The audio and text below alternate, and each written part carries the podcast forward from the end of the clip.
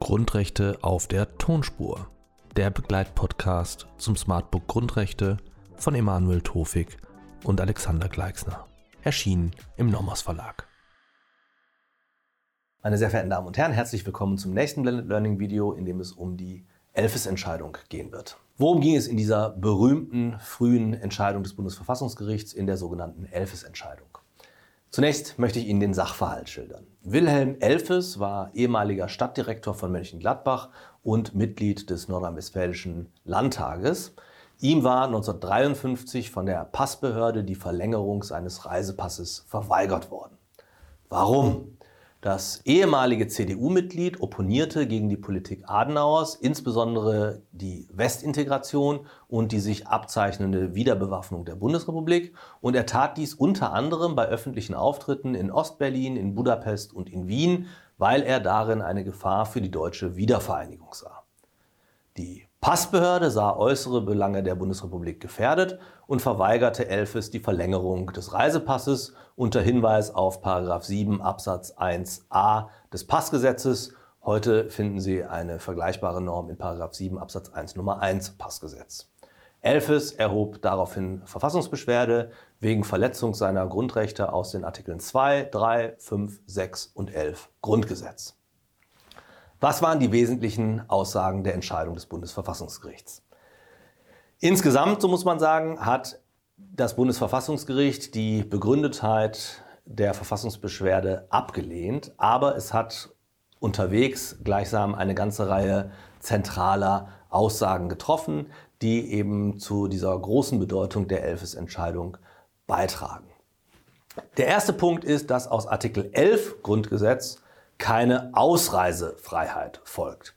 Ich zitiere das Bundesverfassungsgericht aus dieser Elfes-Entscheidung 1957 wörtlich.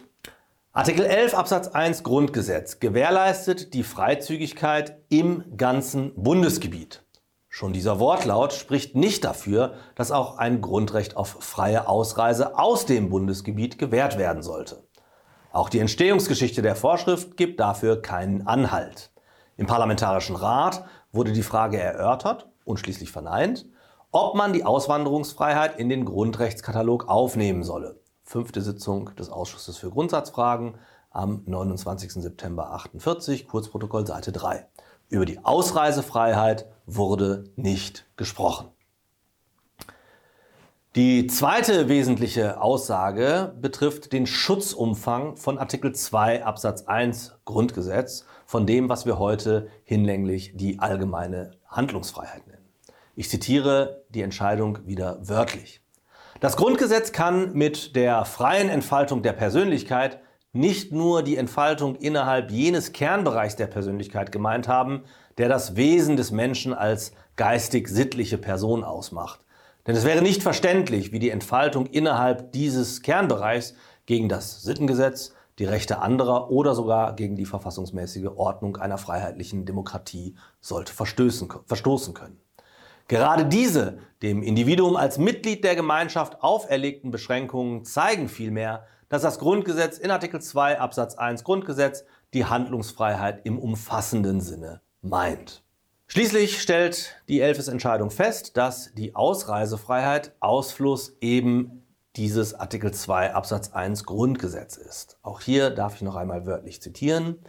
Gehört die Ausreisefreiheit auch nicht zu der durch Artikel 11 Absatz 1 Grundgesetz geschützten innerdeutschen Freizügigkeit, so ist sie doch als Ausfluss der allgemeinen Handlungsfreiheit durch Artikel 2 Absatz 1 Grundgesetz innerhalb der Schranken der verfassungsmäßigen Ordnung gewährleistet. Ein Weiterer wesentlicher Gesichtspunkt der Entscheidung, eine wesentliche Aussage, betrifft die Schranke der verfassungsmäßigen Ordnung, die wir in Artikel 2 Absatz 1 Grundgesetz finden.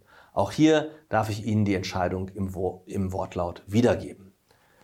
Wird in Artikel 2 Absatz 1 Grundgesetz mit der freien Entfaltung der Persönlichkeit die allgemeine Handlungsfreiheit gewährleistet, die, soweit sie nicht Rechte anderer verletzt oder das gegen das Sittengesetz verstößt, nur an die verfassungsmäßige Ordnung gebunden ist, so kann unter diesem Begriff nur die allgemeine Rechtsordnung verstanden werden, die die materiellen und formellen Normen der Verfassung zu beachten hat, also eine verfassungsmäßige Ordnung sein muss.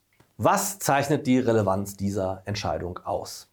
Das Bundesverfassungsgericht legt sich in seiner Entscheidung auf die weitestmögliche Auslegung des Artikel 2 Absatz 1 Grundgesetz als umfassende allgemeine Handlungsfreiheit fest. Das war damals nicht eindeutig, wie sich aus dem Zitat, das ich Ihnen vorgelesen habe, ergibt gab es andere Auffassungen, die den Schutzbereich von Artikel 2 Absatz 1 Grundgesetz deutlich enger gefasst sahen. Die bedeutende Folge dieser Festlegung stellt das Bundesverfassungsgericht selbst in der Entscheidung fest. Und hier darf ich abschließend zitieren. Verfahrensrechtlich, so das Bundesverfassungsgericht, bedeutet das, jedermann kann im Wege der Verfassungsbeschwerde geltend machen, ein seine Handlungsfreiheit beschränkendes Gesetz gehöre nicht zur verfassungsmäßigen Ordnung, weil es formell oder inhaltlich gegen einzelne Verfassungsbestimmungen oder allgemeine Verfassungsgrundsätze verstoße.